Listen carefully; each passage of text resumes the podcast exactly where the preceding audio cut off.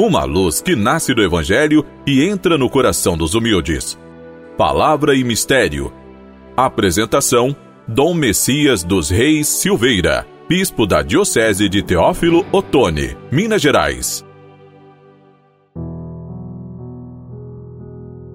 Amigo irmão, amiga irmã, hoje é dia 19 de fevereiro, segunda-feira. O tema para o nosso programa é reconhecer Jesus no irmão, na irmã. Que o Senhor nos abençoe, Ele nos guarde. Precisamos muito da proteção do Senhor. Precisamos das suas bênçãos. Que Ele mostre a sua face a nós e tenha misericórdia de nós, que somos pecadores tão frágeis. Necessitamos da sua ajuda. Que o Senhor olhe para nós e nos dê a sua paz. Faz tão bem a paz de Cristo em nossos corações. Há muitas coisas que nos roubam a paz, que nos tiram a paz. Que o Senhor nos dê a sua paz.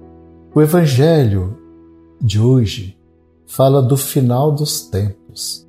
E pessoas, às vezes, muitas pessoas têm medo quando se fala nos finais dos tempos. Final, quando Deus, qual pastor, que separa as ovelhas dos cabritos, irá separar os bons dos maus. Este é talvez um dos textos mais claros e diretos sobre o assunto e estabelece os critérios pelos quais nós seremos julgados. E diz o texto: Estive com fome e me destes de comer Estive com sede e me destes de beber. Era forasteiro e me recebestes em casa. Estava nu e me vestistes. Doente e cuidastes de mim. Prisioneiro e me fostes visitar. Vinde, assim chama o Senhor, o pastor. Vinde, benditos de meu Pai. Recebei o reino que vos está preparado desde a criação do mundo. O texto do Evangelho de Mateus, no capítulo 25, versículos 31 a 46. Está em Mateus este texto.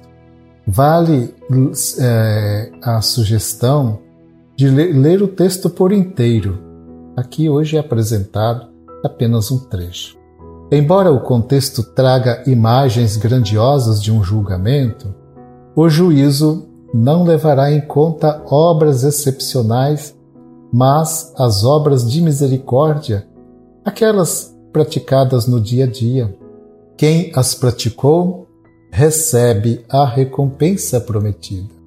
Isaías faz uma lista destas obras de caridade que são queridas por Deus no capítulo 58, versículos de 6 a 7. Diz o texto: não, não é esse o jejum que eu quero. Eu quero que soltem os que foram presos injustamente, que tirem de cima deles o peso que os faz sofrer. E o profeta continua: O jejum que me agrada é que vocês repartam sua comida com os famintos, que recebam em casa os pobres desabrigados, que deem roupa aos que não têm e que nunca deixem de socorrer os seus parentes. Cristo se esconde no rosto de cada irmão necessitado. Nesta parábola, em que Jesus fala sobre o nosso destino final, o julgamento será sobre o amor, mas não se trata eh, de um amor qualquer. Jesus se refere ao amor concreto, aquele amor feito de gestos e de atitudes. Seremos questionados sobre o que fazemos quando encontramos alguém que precisa de nós. Como cristãos, corremos o risco de viver tranquilos, viver seguros, achando que a salvação está garantida porque não fazemos o mal a ninguém, como aquele homem que estava no templo e via o publicano lá no fundo pedindo perdão, aquele homem dizia: Eu não faço mal, eu faço bem. Corremos esse risco de viver serenos, tranquilos, achando que a salvação já está garantida para nós. É preciso abrir a mão, abrir o coração, dar passos na direção do irmão. A questão não é somente não fazer o mal, mas acima de tudo fazer o bem, ajudar concretamente as pessoas necessitadas, especialmente aquelas rejeitadas pela sociedade, e são muitas as pessoas que estão à margem da sociedade.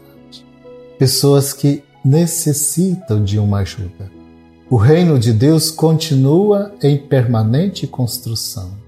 E todos nós somos chamados a fazer parte deste reino, vivendo o amor no concreto da vida diária. Amigo irmão, amiga irmã, o programa está chegando ao final. Será muito bom se pudermos encontrar novamente no próximo programa. Fiquem com a paz e a bênção do Senhor.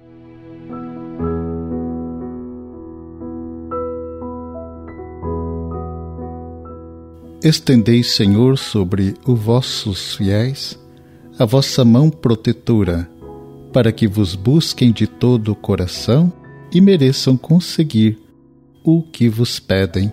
Por Cristo nosso Senhor. Amém.